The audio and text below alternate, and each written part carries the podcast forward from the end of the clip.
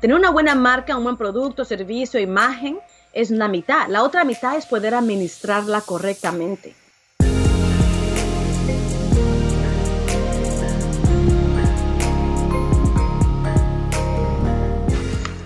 ¿Qué tal? ¿Qué tal? Este, estamos aquí con Aisha Bascaró. Ella es una experta en franquicias y en ayudar a, crecer franquicias, este, gente que tiene franquicias. No sé si ayuda a la gente también a, crear su franquicia si ya tiene un negocio, si es algo que, que haces, Aisha. Eh, no, no ayudo a la gente a que haga su negocio una franquicia. Lo que hago es que ayudo a aquellas personas que ya tienen una franquicia como franquiciatarios a cómo administrarla lo mejor posible para sacarle todo el jugo financiero, toda la ganancia posible a la franquicia en la cual invirtieron. También tengo franquiciantes clientes, o sea, personas que ya han convertido su negocio en una franquicia y la están vendiendo. Les ayudo a implementar sistemas de franquiciante para que puedan administrarlo correctamente, darle el apoyo a sus franquiciatarios que necesitan y lograr el éxito tanto para ellos como franquiciantes como para los, sus franquiciatarios que han invertido y creído en la marca, ¿no? Ok, ok, ok. Este, va, qué interesante. ¿Cómo, cómo llegas a, este mundo? Este, eh, porque siempre digo que muchas veces la gente que, que ha llegado aquí pues no es así como que te despertaste cuando eras chiquita y decías yo, yo voy a dedicarme a ayudar a crecer franquicias, ¿no? Eh, ¿cómo, descubres este, pues este mundo, esta profesión, esta pasión, por así decirlo? Pues fíjate que es muy interesante porque mi primer título universitario es en diseño de modas y mercadotecnia. ¿eh? Ok. Y en cuanto me gradué, abrí una pequeña boutique que estaba importando eh, textiles de Guatemala. Yo soy originalmente de Guatemala. Ajá pero vivía en Dallas, Texas, y tenía una boutique en Dallas e importaba textiles de Guatemala en una pequeña boutique y en menos de un año me fue tan mal que tuve que cerrar el negocio. Tenía 21 años y dije, ok, estoy joven, he estado tan estresada, trabajando tan duro, que ¿en qué trabajo puedo conseguir que sea fácil, me pague suficiente y pueda divertirme el fines de semana? ¿No? Y enfrente de mí pasó un repartidor de Domino's Pizza. Dije, mira, repartir pizzas. Puedo repartir pizzas, saco mi dinero, pago mis biles y en fin de semana, por lo menos por un tiempo en lo que me relajo del estrés en que acabo de estar por un año, ¿no? Y empecé a repartir pizzas hace 32 años. Okay. Imagínate, y, y, era, una, era un plan temporal, ¿no? Era algo que, que, era solamente por un tiempo y dije, bueno, lo que decido que hago, qué es el siguiente paso. Pero cuando estuve eh, fue en Domino's Pizza y era una tienda corporativa, o sea que la, eh, en el mundo de franquicias, eh, los dueños de la marca también muchas veces operan sus propias unidades, aparte de las que venden a franquicias, ¿no? Entonces, en la, unidad en la cual yo estaba, de casualidad, era una tienda corporativa, o sea que era de la marca. Y tenían sistemas de capacitación excelentes y me di cuenta cómo la gente que eran asistentes y gerentes de una pizzería de Domino's aprendían tanto sobre cómo administrar negocio y me di cuenta que ellos aprendían cosas que yo necesitara, necesitaba cuando yo tenía mi boutique. Si yo hubiera aprendido todo eso cuando tenía mi boutique, me hubiera ido, me hubiera ido mucho mejor. Pero no fue así. Y me interesó tanto todo lo que se aprendió que decidí volverme asistente de gerente en Domino's con la meta de comprar la franquicia de Domino's Pizza para Guatemala. Ok. Esa era, esa era mi meta y me metí a ser asistente, luego fui gerente, me fue muy bien, pero en Domino's, como eh, es muy raro ah, en el mundo de franquicias, pero Domino's tiene un sistema muy especial, que para poder comprar una franquicia tienes que ser un gerente de tienda con éxito por un año mínimo para poder aplicar a comprar la franquicia. Entonces, eh, estaba yo eh, empezando a, medios a mediados de ser gerente de Dominos cuando alguien más compró la franquicia de Guatemala.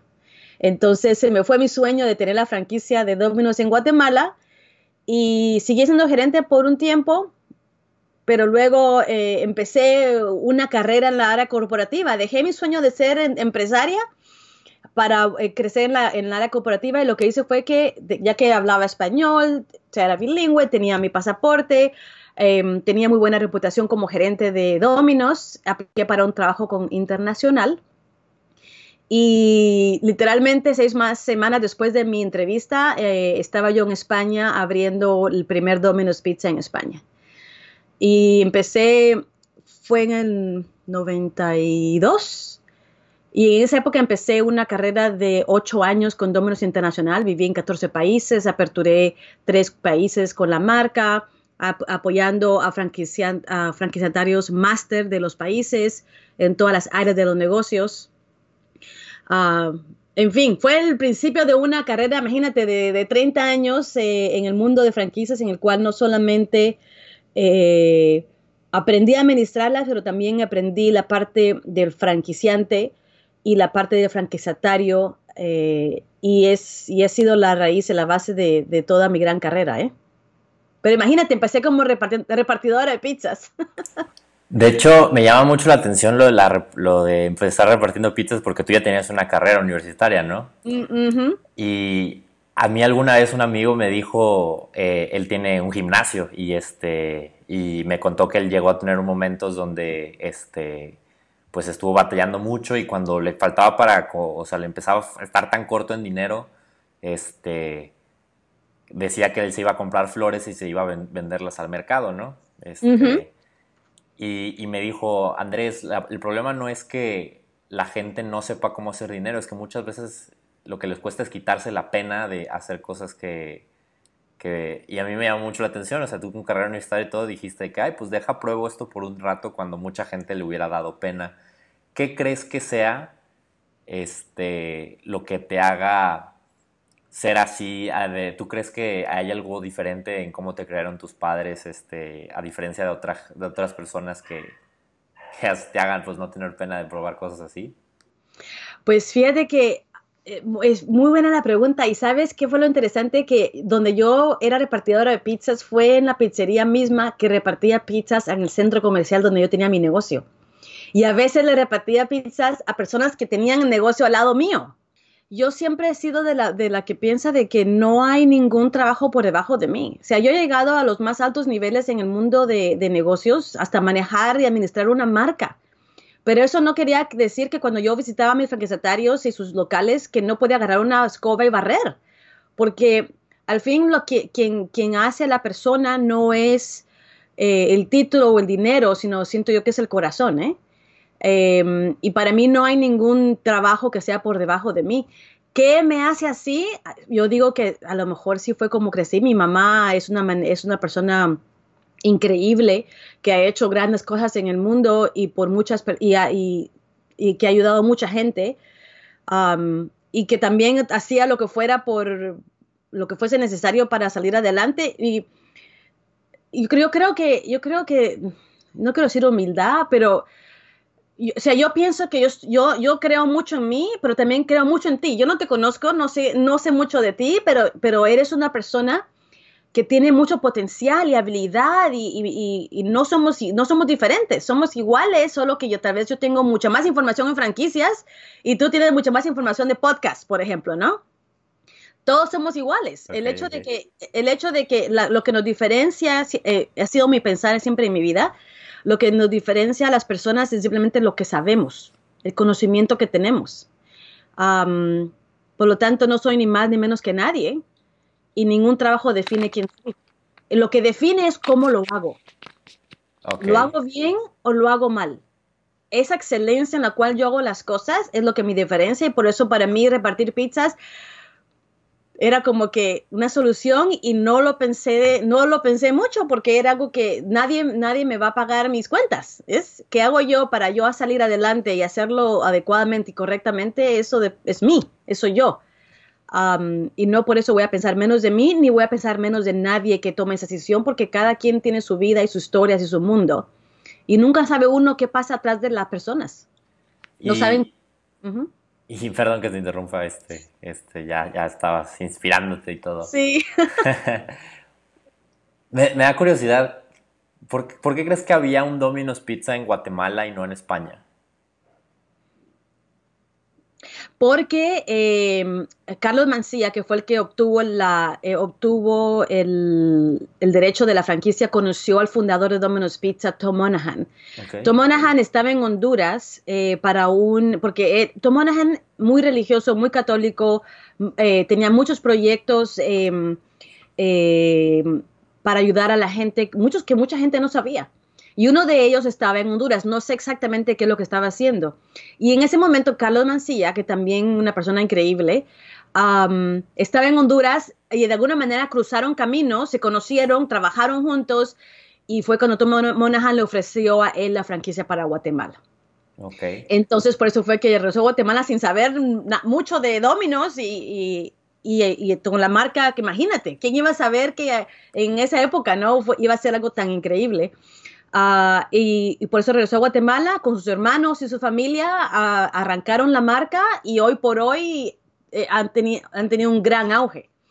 Entonces, por eso fue que abrió en Guatemala. Y obviamente no estaba en España porque no era algo que estaba en la vista de la marca, era ah, del otro lado del océano, el enfoque estaba más en lo que era las Américas y fue en las épocas tempranas, pero eh, eh, realmente sucedió porque conoció a Carlos Mencía en Honduras.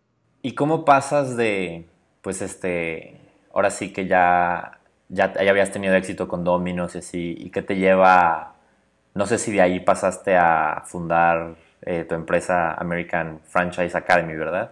Sí, sí, no, fíjate que yo he pasado por varias marcas. Estuve con Domino's tres meses cortos de 20 años. Okay. Yo con Domino's estuve como te conté, ¿no? Repartidora, asistente, gerente, eh, em, especialista internacional en capacitación, fui consultora de Centroamérica del Caribe basado en, Miami. Eh, luego ya no quería seguir viajando, quería tener un closet y, mm, les dije a mis franquiciatarios a los cuales yo eh, apoyaba si alguno que me quería contratar porque quería no seguir viajando. Tuve tres ofertas. La franquicia de las Bahamas me ofreció irme a las Bahamas a manejar la marca Estuve en las Bahamas por tres años. Buenísimo. Tuvimos tres, teníamos diez locales, abrimos también Dairy Queen y tres de los de Domino's Pizza eran los de más volumen en el mundo, imagínate, para cuando me fui. Ah, luego dejé las Bahamas y me fui a la corporación en, Michigan, trabajé para el COO por cuatro años. Em, luego, al siguiente paso de mi carrera, me dieron la región de, em, del sureste a cargo de tres estados.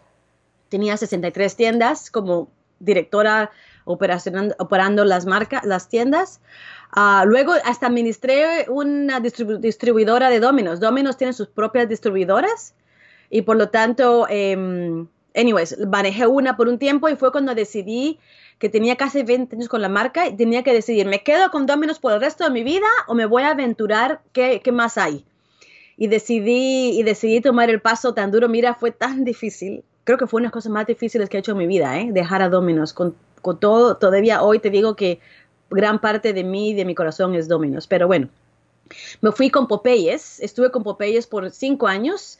El primer año estuve a cargo de sus tiendas corporativas en Atlanta. El segundo y tercer año estuve a cargo de sus sistemas de, apoyo. Y el, cuarto y quinto año estuve a cargo de, de capacitación y operacionales de Domino's Pizza Internacional teníamos 26 países. luego de eso, tenía cinco años con Popeye, decidí irme y, me fui con Olive Garden. ¿No se conoces Olive Garden? Sí, sí, sí.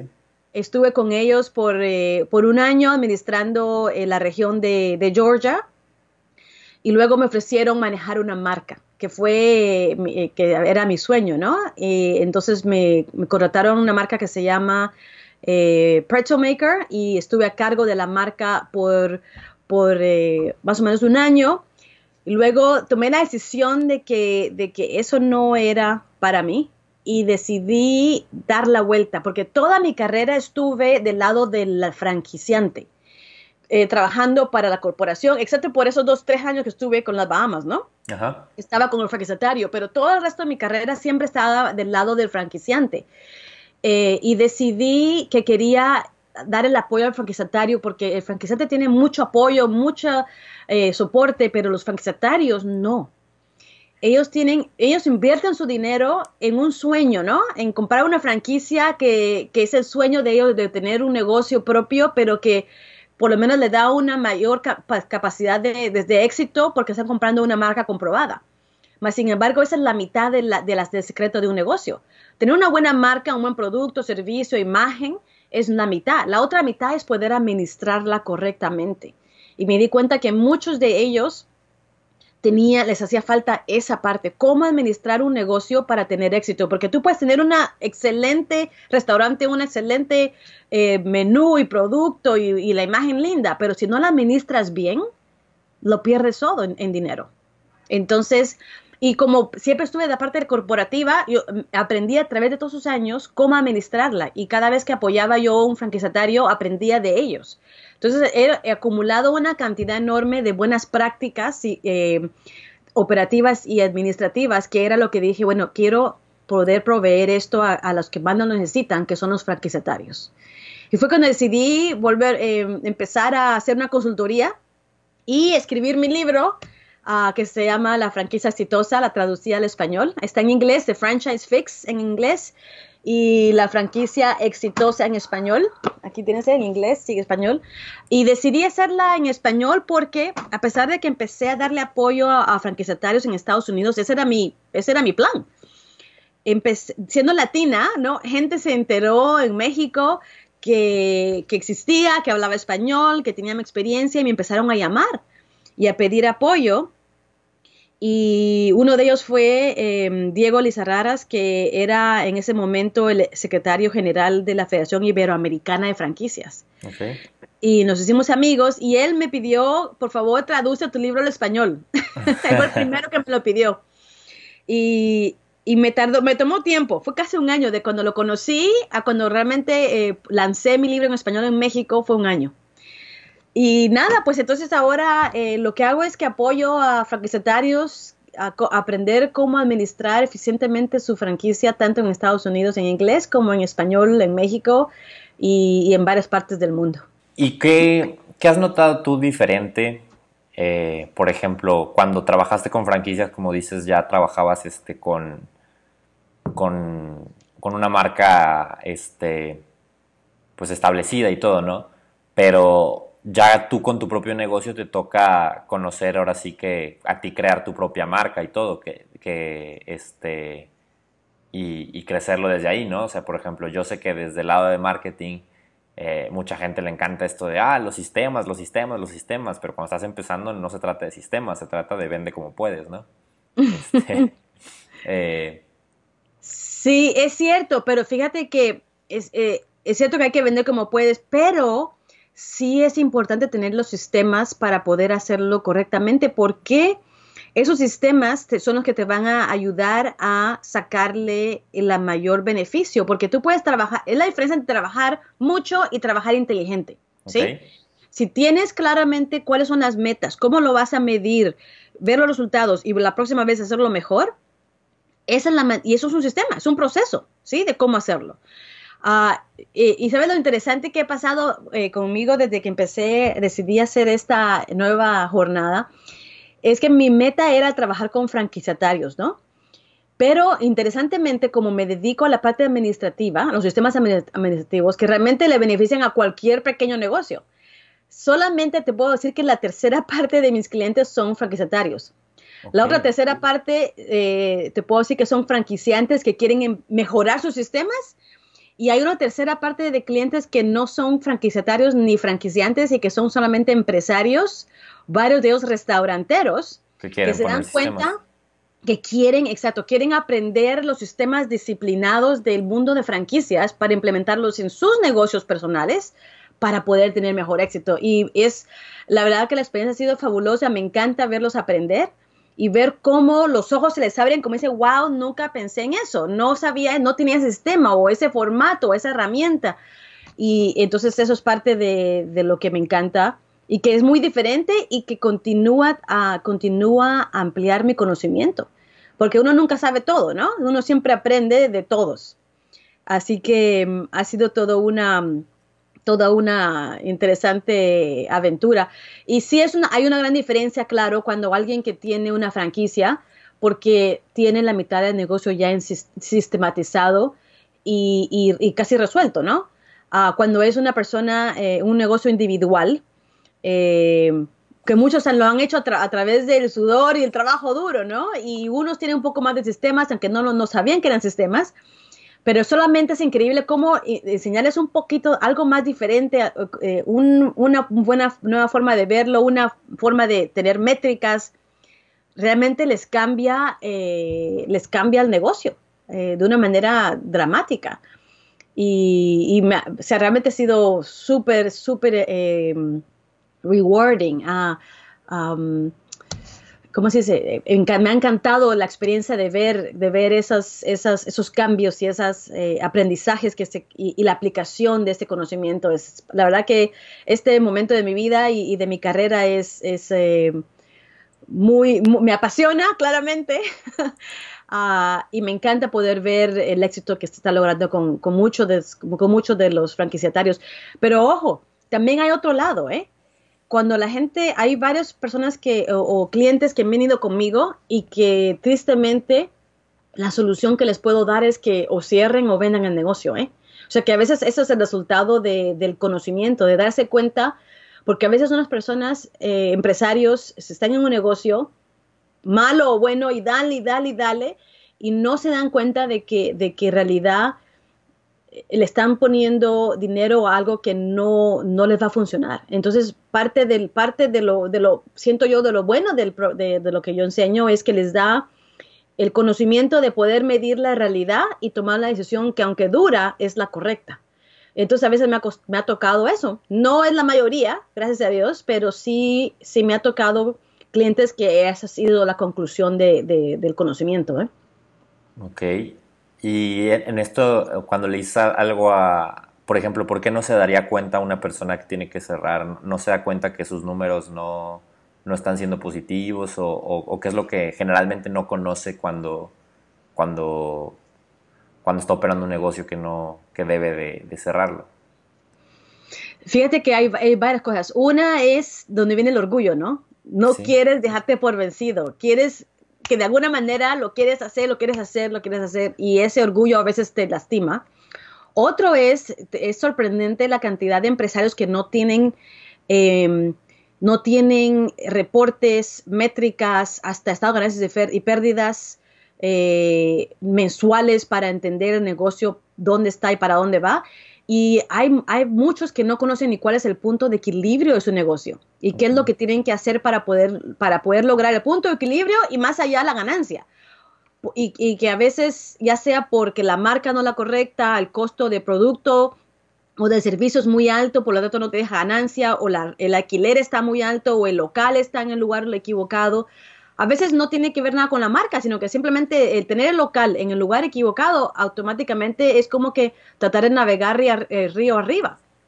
Y, por mucho que le des y mucho que quieras invertirle y darle, no, nunca vas a poder dar la vuelta porque simplemente porque el local está en un lugar equivocado. O sea que hay muchas razones por las cuales a veces, a veces no es, es, una, es una pelea perdida, pero a veces el orgullo, el, amor a la marca, el, trabajo que se le ha metido, no te deja ver la realidad y es difícil tomar la decisión. Entonces yo creo que eh, donde, ahí donde viene eh, el, hecho de que podamos enseñarles y abrirles los ojos a la realidad y ayudarlos y apoyarlos en la decisión de que es la correcta y mira, en el momento que tú cierras esta puerta de este negocio, vas a poder abrir la puerta a otro.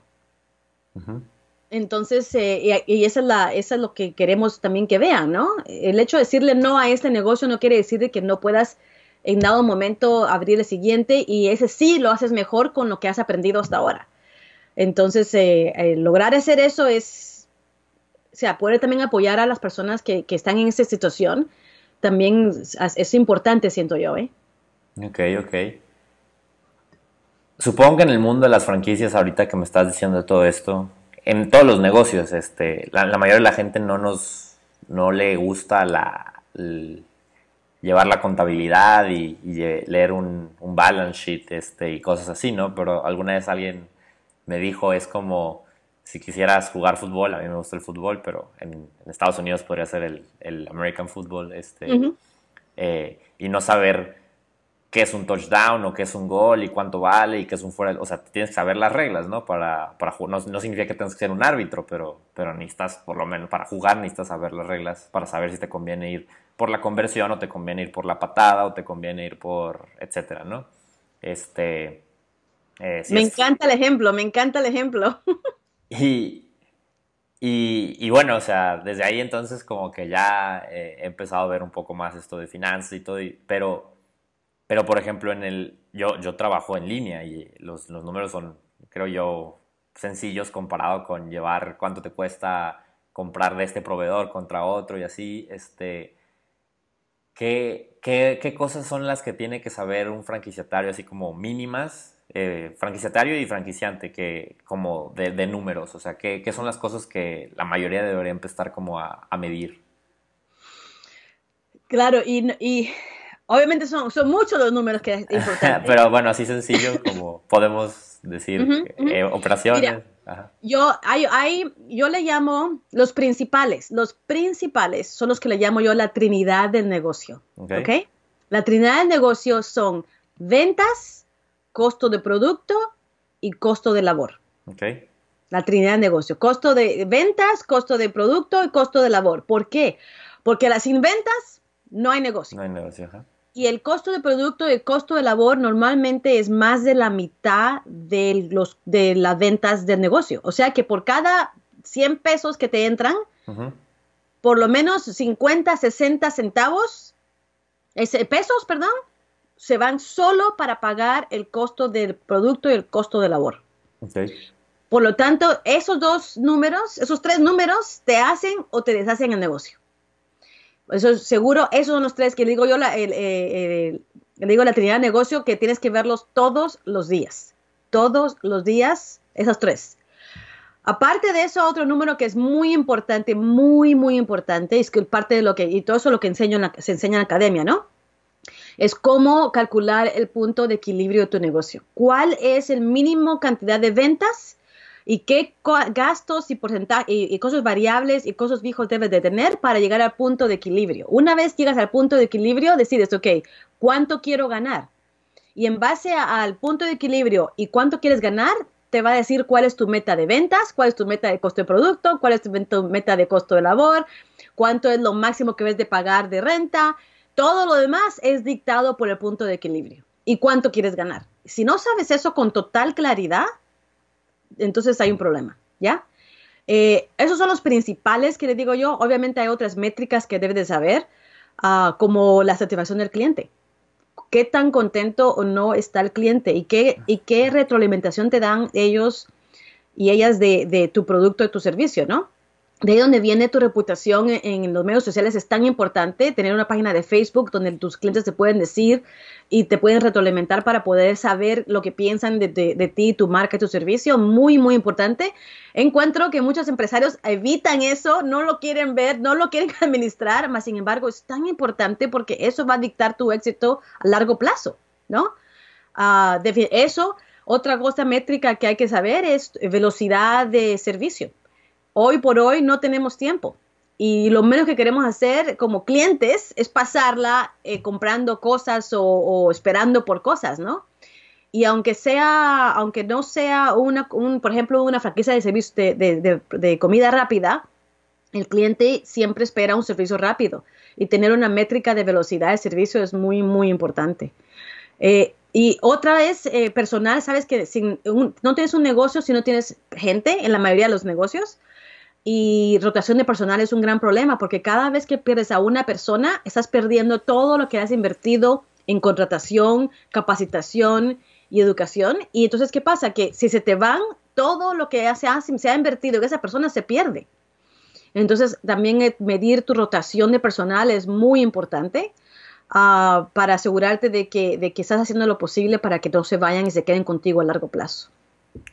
Eso básicamente son los números principales eh, em, de, saber día a día, mes a mes como, como dueño de negocio, ya sea franquicia o, no franquicia, ¿no? para poder asegurarte tener un negocio con, salud. Ok. ¿Y cuál es la diferencia entre, por ejemplo, crecer en términos de o sea, de conseguir más ventas, este, para una franquicia que para el, o sea, para la marca completa a, el local. Eh, ¿qué, haces en términos de, publicidad? Por ejemplo, si yo tengo, si quiero crear una franquicia para volverla más famosa, que digamos que no es Dominos y, y quiero volverla Dominos, ¿cómo, ¿cómo creo esa marca más fuerte? Y también cuál es la diferencia entre hacer eso para la marca completa o hacerlo a ese local en las Bahamas, como tú dijiste, a llevarlo a ser el, número uno del mundo.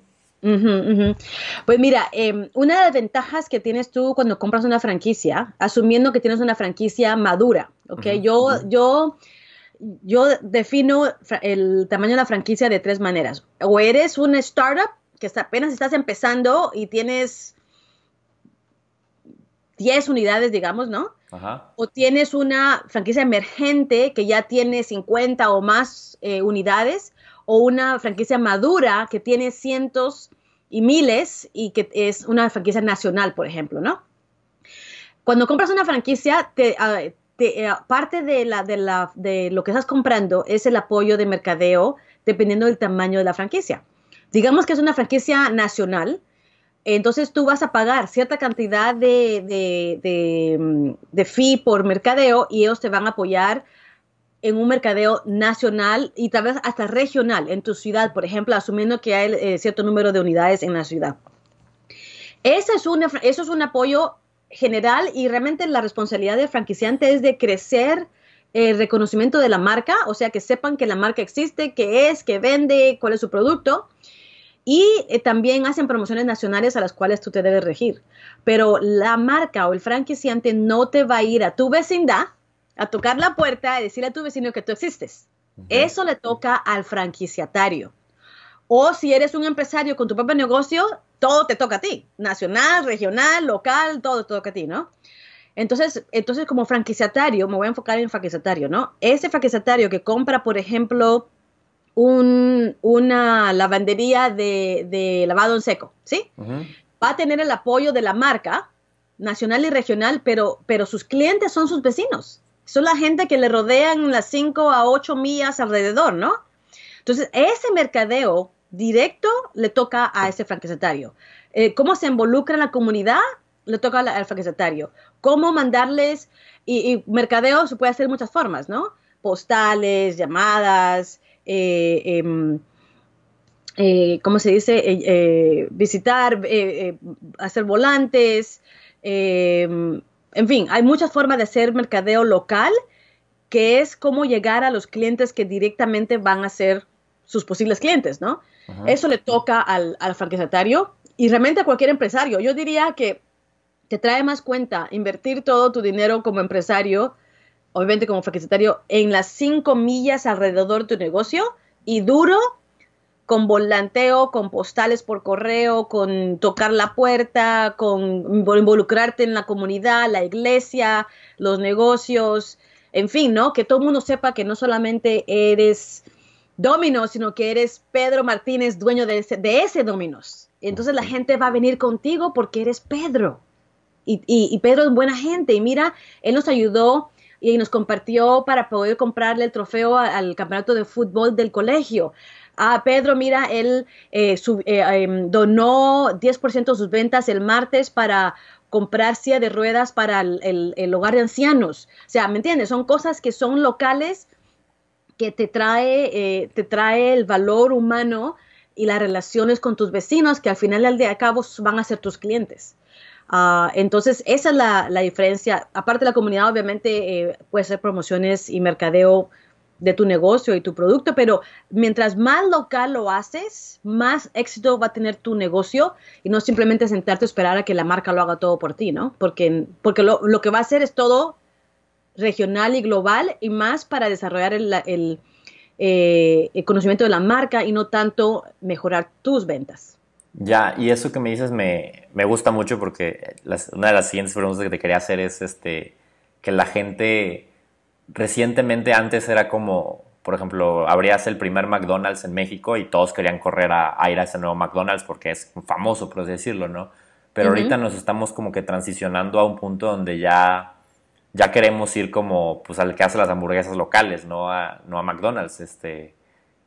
y entonces cuando haces eso que tú dices de meterte en la comunidad es la manera de, de, hacer eso, ¿no? O sea, de que no dejo de ser yo, como dijiste, Pedro Martínez promocionando este Dominos. O sea, hay una cara detrás de esto, ¿no? Exacto.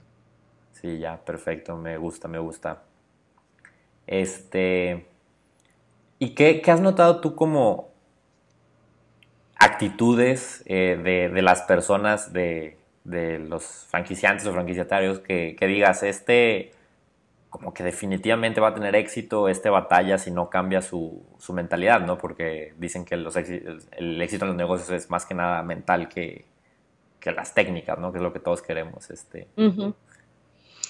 Pues mira, eh, yo te puedo decir de que aquellas personas que tienen sed de conocimiento, que aquellas personas que, bueno, regresa la palabra humildad, ¿no? Aquellas personas que tienen la suficiente, la suficiente humildad de saber que no saben todo, que están dispuestos a, aprender y a escuchar a personas como mentores o, consultores o, coaches como yo, ¿no?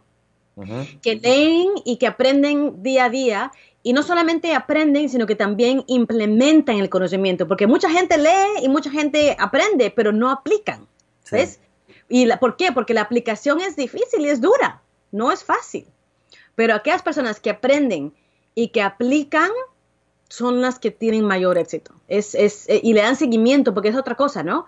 Aprender, luego em, eh, implementar y luego darle seguimiento para que lo que se implementó realmente llegue y crea raíces dentro del negocio y sea parte del negocio del día a día. He ahí le, llamo yo al seguimiento la magia de, del éxito, ¿no? El seguimiento, que, que es algo muy, mucha gente, como te digo, muchos tienen ideas, o aprenden pero no aplican. Y luego los que aplican, aplican y luego no le dan seguimiento. Pero aquellos que hacen los tres pasos, wow, la magia sucede. Y, eso, es, eso creo yo que es lo que yo he visto que la diferencia. He tenido clientes que van, pagan por los programas, aprenden el conocimiento y luego no lo aplican. Tú no sabes lo, lo, lo frustrante que es a veces, ¿no? Pero y lo que porque lo que yo más deseo es el éxito el éxito de aquellos que, que, llegan a nosotros no a la academia y, y pero no podemos no podemos ejecutar por ellos no entonces eh, es, es, algo que les, les, toca a ellos nos toca a nosotros dar el conocimiento y a, y a ellos les toca aplicar el conocimiento de negocio. Pero yo creo que esa es una gran diferencia entre los que tienen el éxito y no tienen el éxito. Aquellos que aprenden y no solamente en crear y implementar sistemas sino que inclusive que toman el tiempo de, tomar decisiones eh, educadas y, en base a sus investigaciones, porque el éxito empieza desde el momento que escoges a la franquicia correcta. Si escoges a la franquicia que es la franquicia incorrecta, no importa qué haces después, no va a funcionar, porque si en sí la marca que, que escogiste no es la correcta, por mucho mercadeo que hagas, la gente no va a comprar el producto. Entonces el éxito empieza desde ahí.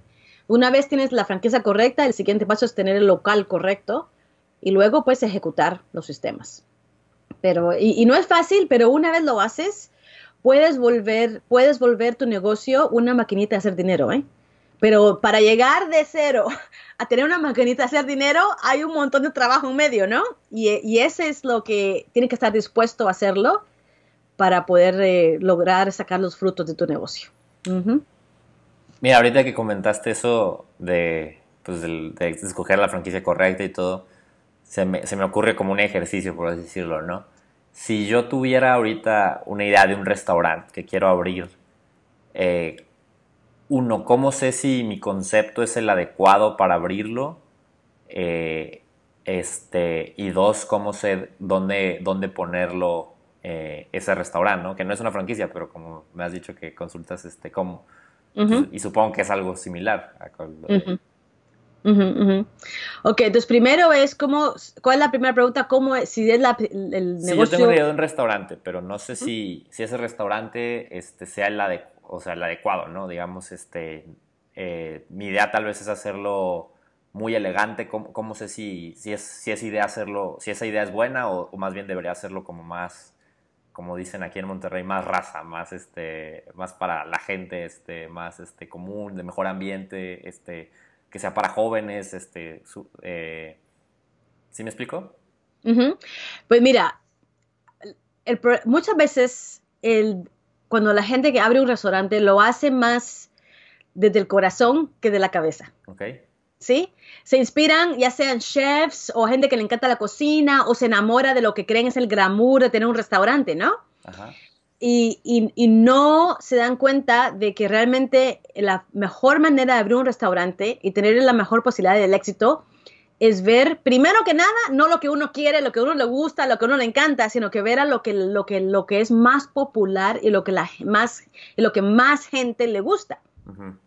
Porque si, por ejemplo, estoy en una ciudad y a la gente le encantan los tacos y todas las taquerías están llenas de, de gente, y yo decido poner un, restaurante de comida china y la gente no va a comida china, pero a mí me gusta comida china, no quiere decir que la gente va a ir. Tú, es importante que antes de, de decidir qué tipo de restaurante vas a abrir, es ver cuál es el tipo de restaurante que es el más popular y que más gente le va a gustar. Porque, porque si te vas a un nicho muy chiquito, entonces la gente que va a llegar va a ser menos que la gente que, que, que, si escoges un nicho más grande. Y entonces desde ahí es donde debes de empezar, no tanto de lo que tú quieres, si realmente quieres tener éxito, sino que ver realmente lo que la gente quiere. Y es donde viene realmente analizar. Y luego, segundo, es, hablaste de local, ¿no? ¿Dónde lo, voy, ¿Dónde lo voy a abrir?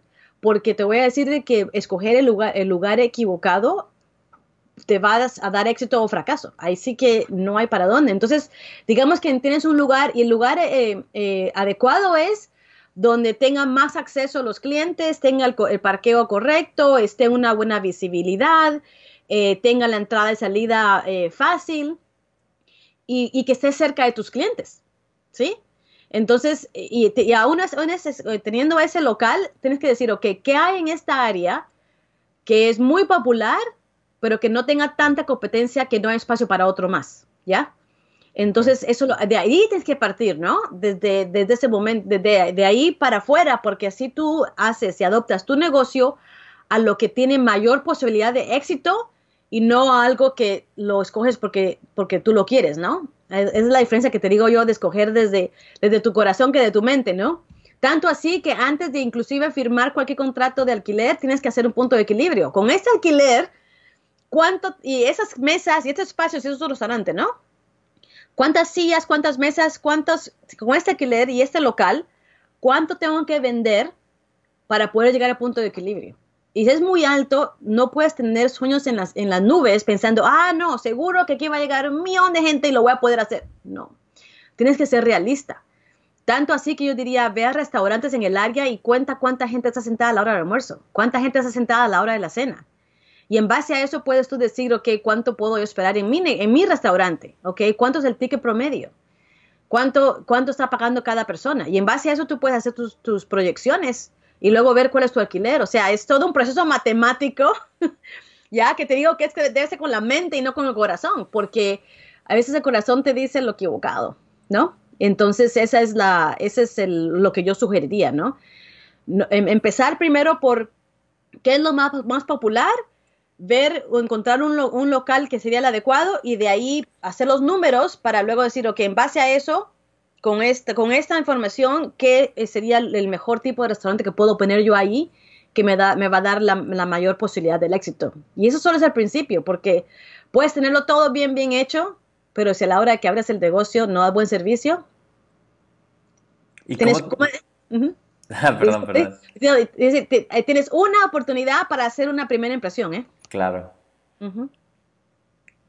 ¿Y, ¿Y cómo, digamos que ya te equivocaste, te equivocaste en algo, porque, porque pasa, ¿no? Este, eh, sobre todo hoy en redes sociales vemos estos escándalos que, pasan por cualquier cosa, este, bueno, en Estados Unidos la gente está ahí un poco más sensible, este, eh, ¿cómo, ¿cómo te recuperas de, de algo? Digamos que eh, pues estás creciendo y un empleado tuyo eh, comete un error, eh, pues obviamente también el error es tuyo por contratar a la persona no adecuada, pero ¿cómo te recuperas de, malas impresiones o de, o de que tal vez abriste un restaurante, este, que tal vez oíste este podcast ya tarde y abriste el, lugar no adecuado y quieres revitalizar tu imagen, este, ¿cómo, cómo, cómo haces esos cambios cuando estás empezando, no desde cero, sino desde un poco más abajo?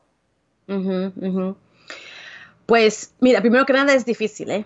Eh, y, la respuesta son dos cosas diferentes, ¿no? Si escogí el local equivocado, realmente hacer el número y ver y ser realista.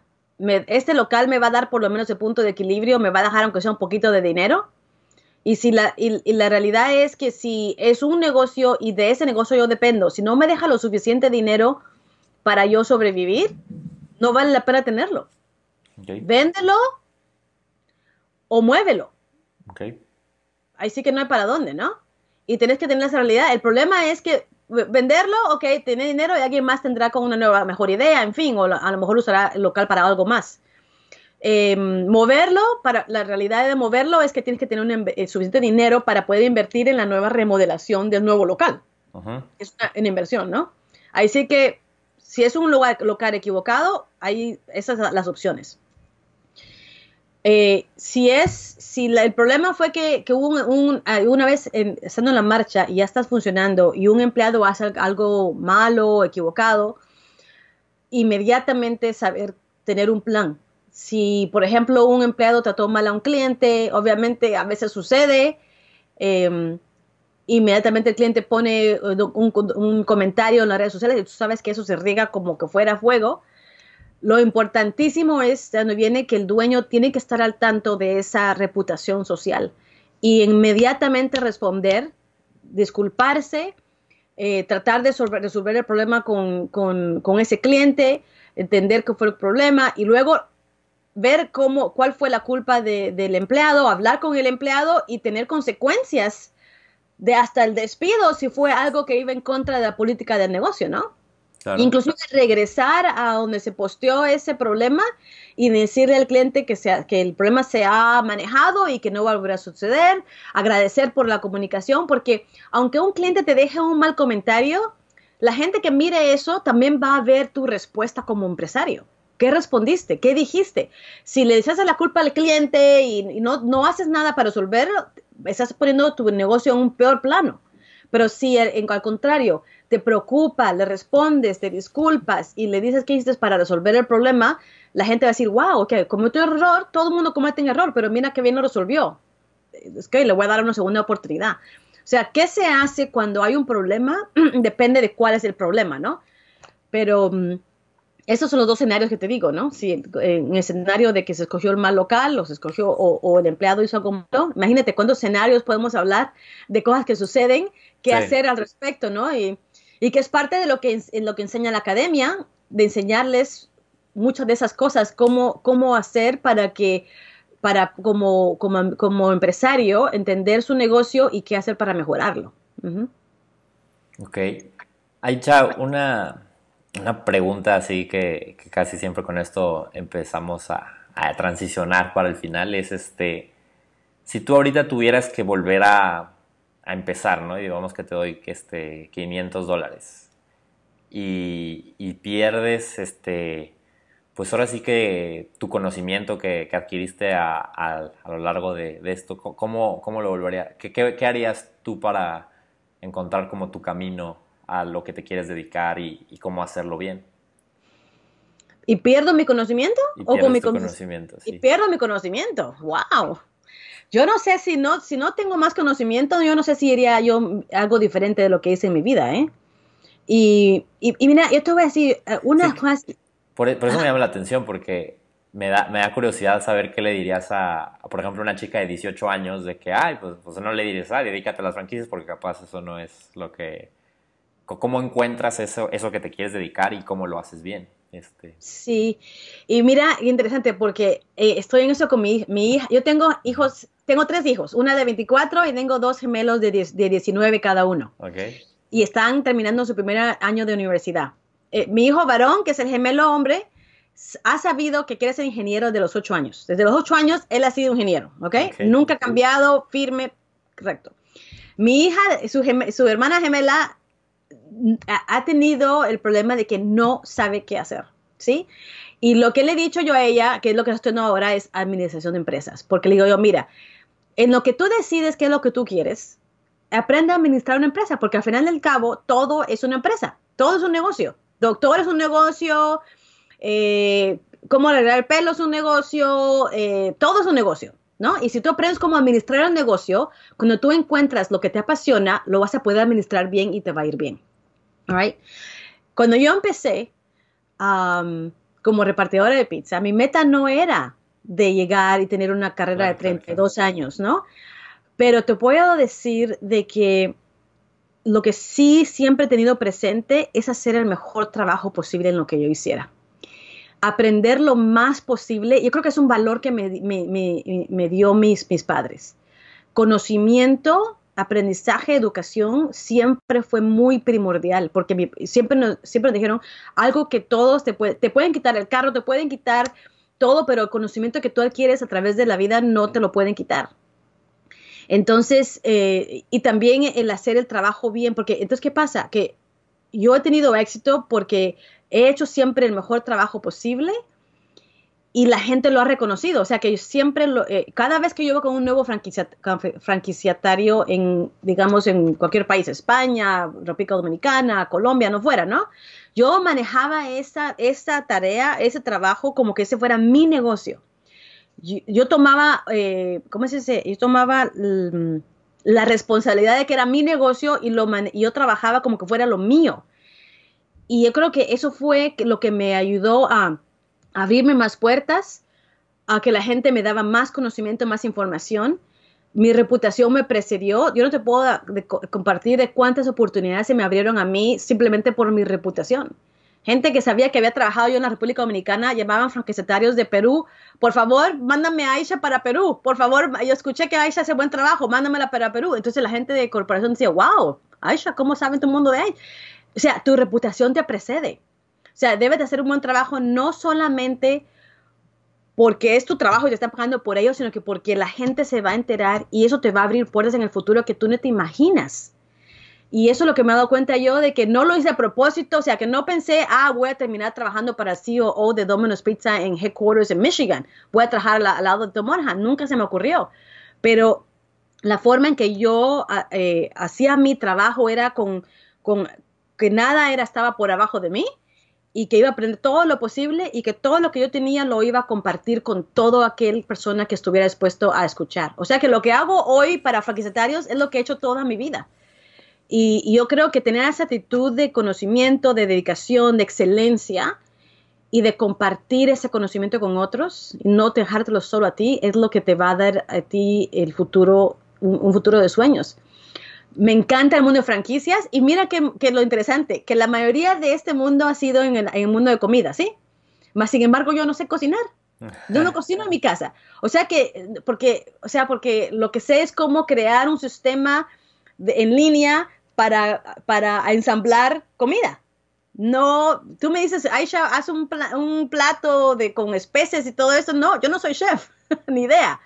Pero yo he aprendido mi arte, ¿no? Mi arte de franquicias, de, de, operaciones, de ensamblaje, de procesos, de sistemas. Eso es lo que le llamo yo mi arte, ¿no? Y, y, así como pudo haber sido un mundo de franquicias, pudo haber sido el mundo en, en el área telefónica o el mundo en, o sea, depende de, no sé, tantas posibilidades, ¿no? Me encanta el mundo de franquicias, eh, estoy, me, pincho todos los días de que esta es mi vida y el hecho de que puedo ser parte de, una industria que le da, le da el sueño hecho realidad a tantas personas que quieren ser empresarios, me encanta. O sea, para mí eso es qué orgullo y qué, qué honor de poder ser una de las personas que pueden contribuir al sueño de otras, ¿no? así que me encanta lo que hago, pero eso realmente lo que haría no creo que tiene que ver con, una, con la industria, sino que quiere, tiene más que ver con, con hacerlo con excelencia y luego aprender todo lo posible y compartir ese conocimiento con otros. Sí, ¿no? Buscaste como un camino de, de maestría, o sea, de, de, volverte como maestra en, algo y hacerlo lo mejor posible, ¿no? Exacto, exacto. ¿Y qué has, qué has aprendido? O sea, por ejemplo, yo, yo veo así tu camino y veo pues 19, casi 20 años este, en, con Dominos y luego Popeyes y todo esto.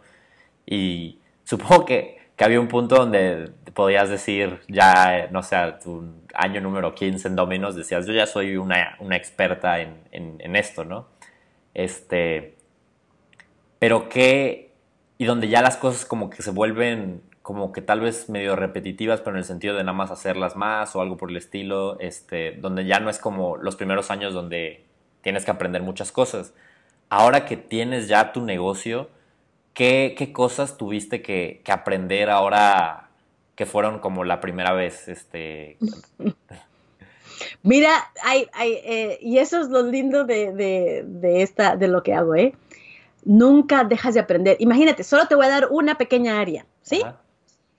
cómo era las generaciones que trabajaban hace 10 años no son las mismas generaciones de que como trabajan hoy. Los empleados, los millennials, como la llaman, ¿no? Son muy diferentes. ¿Cómo ser un líder que inspira y guía a millennials hoy no es el mismo líder que, que inspiraba y guiaba a empleados hace 10, 15 años. Tienes que ser diferente. ¿Cómo lo haces es diferente? No malo o peor o mejor, sino simplemente diferente. O sea, es, créeme que en estos dos años, eh, eh, los últimos años, he, aprendido muchísimo y lo que he aprendido se lo enseño a mis, a mis que están diciendo cómo yo hago esto con, esta, con, estos, con estos empleados. Digo, no, es así, ya está. ¿Por qué? Porque son diferentes y hay que ser diferentes y tenemos que cambiar. Solamente eso es una gran cosa. Te voy a mencionar una segunda cosa. Tecnología. Imagínate el cambio la evolución en tecnología que, que, que, nos tenemos que mantener al tanto y que tengo que yo guiar a mis clientes al tanto. Ya, claro. O sea, o sea que el cambio eh, es, es constante. Antes, pedían por teléfono y ahora son Uber Eats, ¿no? Algo por el estilo. Exacto, exacto. Antes hacíamos el, el, costo de inventario a mano y ahora usas Excel, por ejemplo, ¿no? O hay programas que ya vienen hechos. O sea, es, es constante cambio y adaptación. y algo que me ha ayudado a mí mucho es que a mí siempre me gustó la tecnología. Es más, te voy a compartir. Yo tengo, yo tuve mi primer correo electrónico en 1995 con AOL. Imagínate. Mi primera eh, laptop, mi primera computadora fue una laptop de IBM de 12 libras. ¿Ok? Imagínate. Cuando estaba trabajando en entornos internacional. O sea que yo, yo he adaptado y he embrace, o sea, he... Em, ah, Te has hecho eh, has, adueñado la experiencia de... Sí, de la tecnología desde que, desde que tuve la oportunidad de, empezar, porque me encanta, me parece algo fabuloso, te ayuda y te permite hacer más con menos y encima es alegre, en fin. Entonces, nunca terminas de aprender, nunca, nunca. Al contrario, es constantemente algo nuevo, cómo se adapta, cómo lo haces. Solamente en el área de liderazgo es enorme, enorme lo que hay que aprender y adaptarse constantemente. Y en fin, o hay muchas cosas que, que, que así es. Y, le digo yo, aunque tengo yo un programa supuestamente fijo, está constantemente cambiando y adaptándose y mejorando porque hay que, hay que seguir eh, en eso y no veo que termine nunca. Esa es la realidad de, de la vida, ¿no? Ya. Ok, ok. Hay, ah, eh, ¿Y dónde la gente te puede encontrar, este, pues los que quieran saber más de ti, este, dónde te pueden seguir, cosas por el estilo? Sí, claro, pues mira, em, si son un, quisiera darle a tu audiencia un regalito, ¿sí? Mencioné, mencioné mi libro. ah, pues no tengo el link para español. Ok, hagamos esto.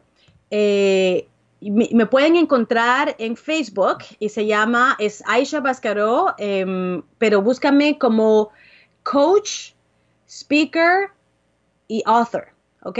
Em, y también estoy en, LinkedIn eh, como Aisha Bascaró. Búsquenme en las redes sociales, mándame un correo y menciona, ¿cómo es que se llama tu podcast? La hora del experto. Menciona la hora del experto y pídeme eh, mi libro y con gusto se lo mando por correo gratis, ¿ya? A cualquier persona que escuche este podcast.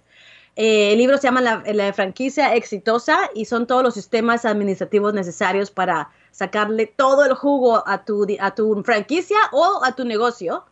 Y, con gusto eh, se las envío. Y si alguno está interesado en los programas, cuando reciba mi correo, mándenme un mensaje de regreso y con gusto les comparto qué programas existen para que puedan llegar al siguiente nivel de ganancia eh, en, sus, en sus negocios, ¿sí?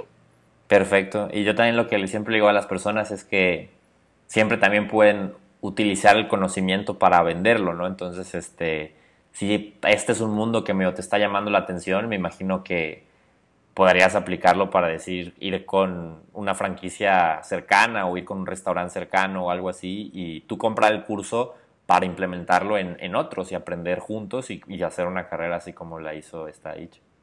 Exactamente. pues bueno, muchísimas gracias este, pues por tu tiempo y por todo lo que nos has compartido. Este, qué, qué bueno que estés en este mundo y que lo hagas con tanta pasión, este, que, es, que creo que se nota mucho y, y ayuda. Oh, gracias Andrés, se aprecia mucho también la invitación para estar en tu podcast y de nuevo es una forma más de, de, expandir el conocimiento para que, para que tengan éxito a aquellas personas que sueñan con, con, ser empresarios y tener esa libertad y, esa, eh, y ese negocio propio, la verdad. Así que muchas gracias por la oportunidad y nada, cuando quieras me avisas y con gusto vuelvo a regresar. Perfecto, claro que sí. Vale, saludos.